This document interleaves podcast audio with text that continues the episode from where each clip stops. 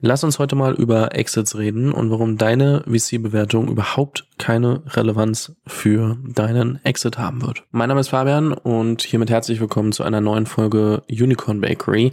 Ich habe vor sechs Jahren diesen Podcast gestartet, bin inzwischen unter anderem bei Cherry Ventures im Deal-Team mit dabei und bin auf diesen Podcast ähm, gekommen oder dachte mir, hey, das wäre eigentlich mal ein spannendes Thema, weil ich einen LinkedIn-Beitrag von Dirk Salmer gesehen habe, der für die SaaS Group SaaS Companies kauft, wie der Name schon sagt. Und die SaaS Group, da hängt äh, auch Tim Schumacher mit drin, der war ja auch schon hier im Podcast, ist der Gründer des oder ja, General Partner vom World Fund und hat viele andere Internetunternehmen gemacht. Und äh, die kaufen gerade einfach relativ viele kleinere und mittelgroße SaaS-Firmen, würde ich mal sagen. Und es ist so spannend, weil oft erleben wir es gerade in den letzten Jahren oder gerade im aller, also in 2021 haben wir es gesehen, wie viel sich Gründer auf Bewertungen einbilden. Und ja, es ist super und die Bewertung hilft, äh, man muss natürlich dazu sagen, dass eine Bewertung oft auch, und das hört man nicht so gerne und gerade passt sich das auch ein bisschen an, aber in den letzten Jahren war es oft so, du musst in diese Bewertungen erst reinwachsen. Es gab Firmen, die fünf bis zehn Millionen ARR, Annual Recurring Revenue gemacht haben und mit einer halben Milliarde bis Milliarde bewertet wurden. Das steht in keinem Verhältnis. Das kann man sich nicht ausmalen, das macht überhaupt keinen Sinn und äh, da musst du natürlich in diese Bewertungen erst reinwachsen. Natürlich gibt's andere, die dann auch deutlich passendere Bewertungen haben. Und um das mal ganz kurz einzuordnen, wo stehen wir denn eigentlich bei den VC-Multiples? Und wir schauen uns das jetzt anhand von SaaS an, also Software as a Service, weil ich dazu gerade relativ viel gefunden habe. Und ich glaube, man kann manches davon auch gut auf äh, oder vieles davon auch auf andere Geschäftsmodelle übertragen und andere Branchen. Aber der Punkt ist grundsätzlich, dass deine Post-Money-Valuation, also deine Bewertung der Firma, nachdem Geld auf deinem Konto gelandet ist und die gesamten, äh, gesamte Runde abgeschlossen ist, nicht als Argument für M&A wirkt.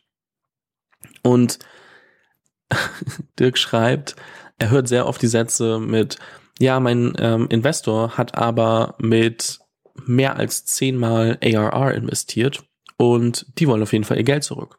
Oder ja, unsere Investoren haben eine Liquidation Preference, also Liquidationspräferenz und wir müssen für mindestens so viel AR, also so oft ARR verkaufen, dass wir als Gründer auch was davon bekommen. Weil sonst kriegen wir ja nichts, weil wir eine Liquidation, Liquidationspräferenz unterschrieben haben. Ja, mein, oder auch ein dritter Punkt, mein Investor würde nicht zustimmen bei einer Transaktion unter beispielsweise zehnmal ARR. Und das sind auch alles nette Punkte, aber Dirk schreibt auch, für einen potenziellen Käufer macht es gar keinen Sinn, hat auch gar kein, keine Auswirkung auf die finale Bewertung. Viele Gründer und Investoren lassen sich davon leiten und vergessen oder versuchen sich gar nicht anzuschauen, was ist meine Firma wirklich am Markt wert. Und dazu müssen wir uns jetzt wirklich mal angucken, was ist sie denn am Markt wert? Also, VC-Multiples, also wenn du mit Investoren sprichst, kriegst du aktuell, ähm, der Beitrag ist zwei Tage alt, 15 mal ARR, wenn du es gut machst. Es klappt nicht immer, manchmal sind es vielleicht 12 oder 10, aber sagen wir mal 10 bis 15 mal ARR kriegst du als Bewertung. Dirk zitiert hier als Quelle ähm, die SaaS Funding Serviette von Christoph Jans und Point Nine, wo sie dann immer, wo sie sich so 100 Firmen angeschaut haben und gesagt haben, was ist der durchschnittliche ARR, äh, was ist die Rundengröße, was ist die ähm, Bewertung etc. in verschiedenen Phasen und was wird eigentlich erwartet in der Pre-Seed-Phase, in der Seed-Phase von Hazars Company. Verlinke ich auch in der Beschreibung. Wenn wir uns hingegen ähm, SaaS-Companies angucken, die an der Börse gelistet sind, Dafür referenzieren wir den BVP Emerging Cloud Index und den SaaS Capital Index vom September 22. Und da landen wir bei siebenmal ARR. Das bedeutet schon nicht mal mehr die Hälfte. Das heißt, zwischen dem VC-Multiple, wenn der VC bei dir investiert, und dem an der Börse gelisteten SaaS-Unternehmen und dem dazu verfügbaren Multiple musst du auf jeden Fall ganz groß wachsen, sonst lohnt sich für den VC nicht. Aber du musst halt auch sicher sein, dass du dementsprechend weniger bekommst. Dann gibt es natürlich noch das M&A-Multiple. Also wenn du gekauft wirst, ist es was anderes, als wenn du an die Börse gehst. Und hier gibt es das SEG, also SEG ähm, Q3 SaaS M&A Update. Und das bedeutet auch strategische ähm, Akquisitionen. Da hast du fünfmal ARR. Das bedeutet nur noch ein Drittel des VC-Multiples. Und dementsprechend ist es super nett, damit zu argumentieren, aber wenn dir jemand eine, sagen wir mal, 50 Millionen Bewertung bezahlt für deine VC-Runde, heißt das noch lange nicht, dass deine Firma das auch wert ist. Weil wenn du dann drei Millionen ARR machst ähm, und du kriegst ein 15er bis 16er Multiple, um auf diese 50 Millionen Post-Money zu kommen, dann kann es sein, dass wenn du ein M&A-Angebot bekommst, die Leute dir nur 5, 10 Millionen anbieten, weil es einfach eher das Multiple für M&A ist. Meistens ist es ja so, dass solche M&A-Transaktionen dann relevant werden, wenn man selbst nach außen geht und sagt, okay, ich will jetzt verkaufen, ich will es nicht weitermachen. Es gibt ja sehr viele Bootstrapped SaaS-Firmen, die auf jeden Fall eine relevante Summe Umsatz machen, die verkauft werden. Es gibt natürlich auch sehr viele VC-Cases, die dann mittendrin verkauft werden. Und da ist es dann immer ein bisschen Unterschied, ob man selbst rausgeht oder ob man äh, jemanden hat, der auf einen zugeht. Und äh, ich sag mal, im letzten Jahr gab es auch Sachen wie ein Planet, Planetly, was verkauft wurde ähm, einen guten Betrag. Ich habe ehrlicherweise die Summe gerade nicht im Kopf nach zwei Jahren Existenz, die dann aber jetzt äh, gestern als Nachricht ähm, bekommen haben, dass komplett eingestellt werden und alle Leute entlassen werden. Das ist natürlich aus der Hype-Phase im letzten Jahr. Ich glaube, die wurden vor, boah, da war ich in Kapstadt, das war, ist noch nicht mal ein Jahr her. Ähm, das müsste so November, Dezember 2021 gewesen sein, wurden die verkauft. Jetzt wurden sie eingestellt und ähm, die wurden aber für ein viel höheres Multiple als fünf verkauft, weil wir halt einfach eine ganz andere Marktphase hatten und auch die Firma, die sie gekauft hat, glaube ich, einfach deutlich besser dastand. Es gab unter seinem Beitrag die Frage, gibt es einen Unterschied für die Multiples, wenn wir uns VC-finanzierte SaaS-Firmen anschauen versus bootstrapped SaaS-Firmen, wenn wir davon ausgehen, dass der Umsatz derselbe ist. Und Dirk schreibt, es ist gar nicht so einfach, das zu generalisieren, aber was man sieht ist, dass Wachstum nach allen äh, oder um jeden Preis einfach nicht mehr so relevant ist und äh, dementsprechend auch, ich sag mal, bestraft wird. Das heißt, wer sich darauf fokussiert, wirklich effizient zu wachsen und kapitaleffizient zu arbeiten, der hat ein deutlich besseres Return-Verhältnis. Ein Beispiel, das er nennt, es gibt ja an der Börse immer die Rule of 40. Ich verlinke dazu was vom Doppelgänger-Podcast und Pip Klöckner, weil die das gut erklärt haben. Die Rule of 40 ist in dem Fall immer wächst du gut genug. Und was jetzt sich verändert hat, also im letzten Jahr war es, wenn du die Rule of 40 erreicht hast, super. In diesem Fall, wenn du die Rule of 40 erreichst, aber unprofitabel bist, dann wird dein Multi Multiple und, und ähm, auf den ARR einfach runtergedrückt. Das heißt, du kriegst nicht genauso viel Geld angeboten oder eine genauso hohe Bewertung, wenn du unprofitabel diese Rule of 40 erreichst, also viel Wachstum, aber wenig davon hängen bleibt, versus wenn du, wenn was hängen bleibt und du gut wächst.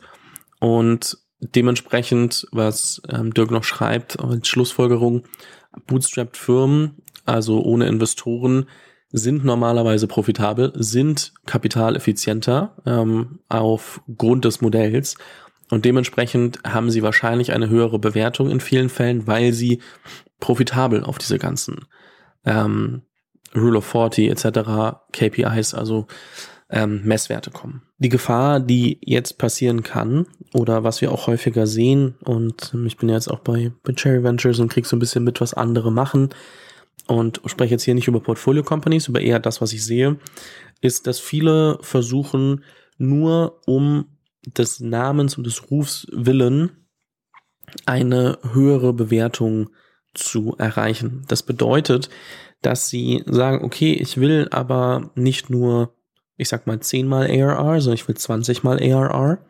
Und dann sagt der Investor, na gut, es kommt halt sehr darauf an, zu welchen Bedingungen. Und dann investiert der Investor und sagt, ja, aber ich hätte gern eine dreifache Liquidationspräferenz. Was dann aber passiert, wenn wir ein Beispiel nehmen, wo ein Investor 20 Prozent in, äh, bekommt für ein 5 Millionen Investment, bedeutet 20 Millionen Pre-Money-Bewertung, 25 Millionen Post-Money-Bewertung, nachdem die auf dem Bankkonto gelandet ist. Wenn du die Firma nicht für mehr als 15 Millionen verkaufst, wirst du nicht einen Cent bekommen. Und wenn du 30 Millionen für deine Firma bekommst, was ja quasi nur 5 Millionen über der Post-Money-Bewertung wäre und du eigentlich nach dem Szenario 80 Prozent der Anteile halten würdest, werden nur die 15 Millionen, die übrig bleiben, aufgebraucht, weil du eben diese dreifache Liquidationspräferenz hast. Man muss aber sagen, es gibt partizipierend, nicht partizipierende Liquidationspräferenzen. Dazu verlinke ich auch nochmal was. Bedeutet, je nach Liquidationspräferenz ähm, kann schon sein, dass du auch mehr rausbekommst oder weniger bei dem 30 Millionen Exit. Das ist aber für dieses Beispiel nicht relevant, weil für dieses Beispiel geht es eher darum, wer eigentlich ein wirklich, ja, also wer sich so ein bisschen in eine schwierige Lage bringt, einfach nur um eine höhere Bewertung teilweise fürs Ego auch rauszuholen. Man muss zugeben, es gibt dann auch noch ähm, Auswirkungen auf die ESOP-Verteilung, also die Mitarbeiterbeteiligung etc., wenn du eine Downround oder ähnliches machen musst. Aber wir reden da gerade erstmal von einer Runde, die man versucht einfach nur nach oben zu pushen, um vielleicht auch Egos zu befriedigen. Was man sich natürlich auch fragen muss, was bedeutet eigentlich Efficient Growth? Wenn man jetzt sich nochmal anguckt, okay, wie wachse ich denn jetzt als B2B-Firma eigentlich? Dazu kommt demnächst nochmal eine Folge mit Michael Jäger in der Sales Bakery.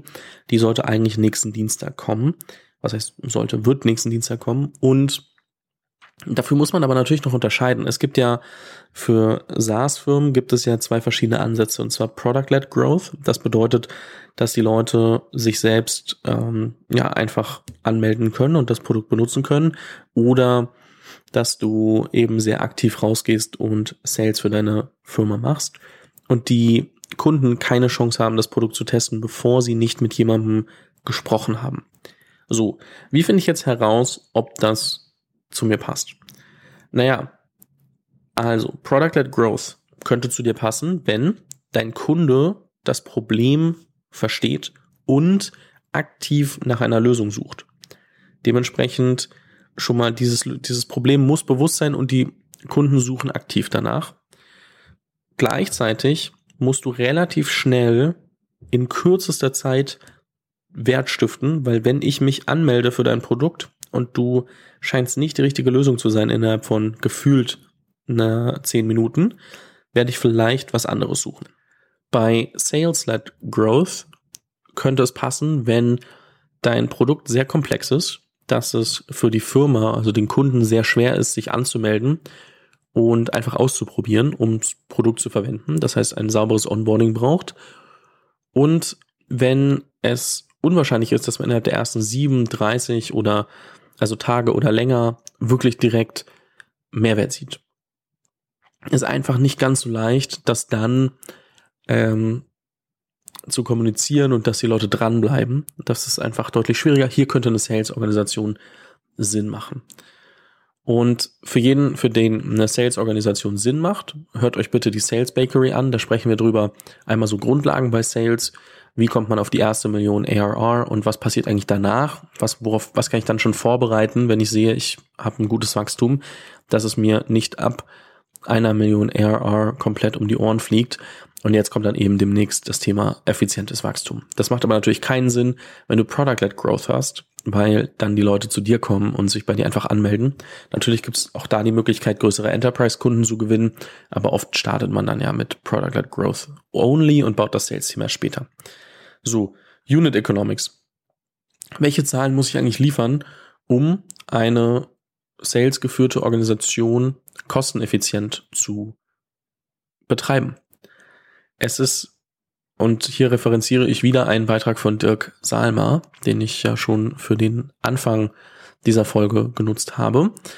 Er meinte, anhand einer generellen Regel, wenn man versucht, diese aufzustellen, es ist sehr schwer und unwahrscheinlich, eine salesgetriebene Organisation mit einem initialen ACV, Average Contract Value, also erster Vertragswert, mit weniger als 10.000 Euro Vertragswert zu führen. Das heißt, umgekehrt, um eine Sales geführte Organisation wirklich kosteneffizient aufzubauen, sollte dein Kunde bei dir im ersten Vertrag oder als, als durchschnittlichen Vertragswert mehr als 10.000 Euro haben.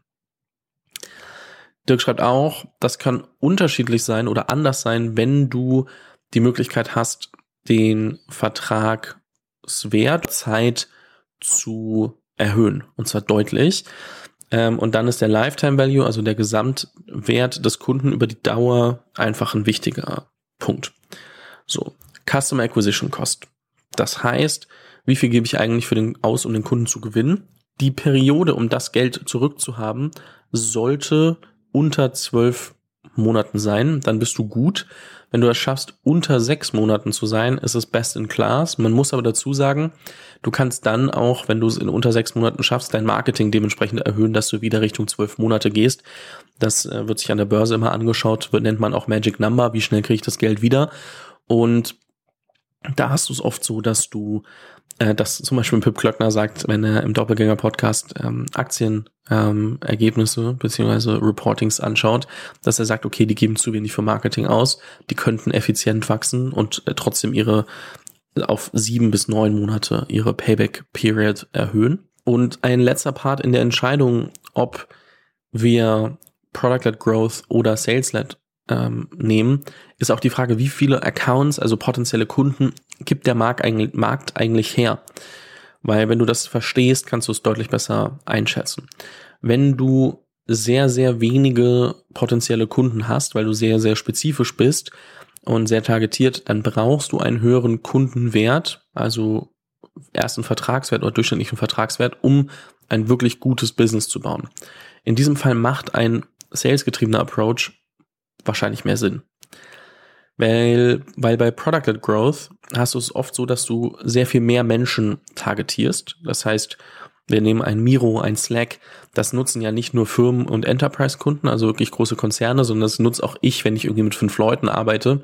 Ich gebe aber dort sehr, sehr wenig Geld aus und dementsprechend, ich suche nach einer Lösung, nutze die, bring die schnell ein, aber es ist jetzt nicht ähm, besonders groß, äh, da macht die eher die Masse einfach auch den Unterschied, dass du halt einfach bei vielen dann irgendwie immer tiefer reinkommst und manche davon werden groß.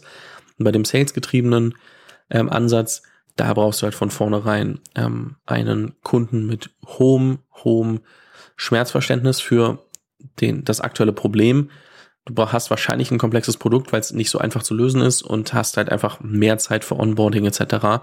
Da macht dann Sales-getriebener Approach mehr Sinn und dementsprechend sich da mal anzuschauen, was eigentlich am besten zu einem selbst passt und eine Entscheidung für sich zu treffen, ist super, super wichtig, um wachsen zu können, um dann eben auch ähm, ja mit mehr Umsatz und ähm, mehr Traction und mehr ähm, Zahlen, Daten und Fakten in Finanzierungsrunden gehen zu können oder zu sagen, ey, wir brauchen gar keine Finanzierung, wir verdienen genug Geld.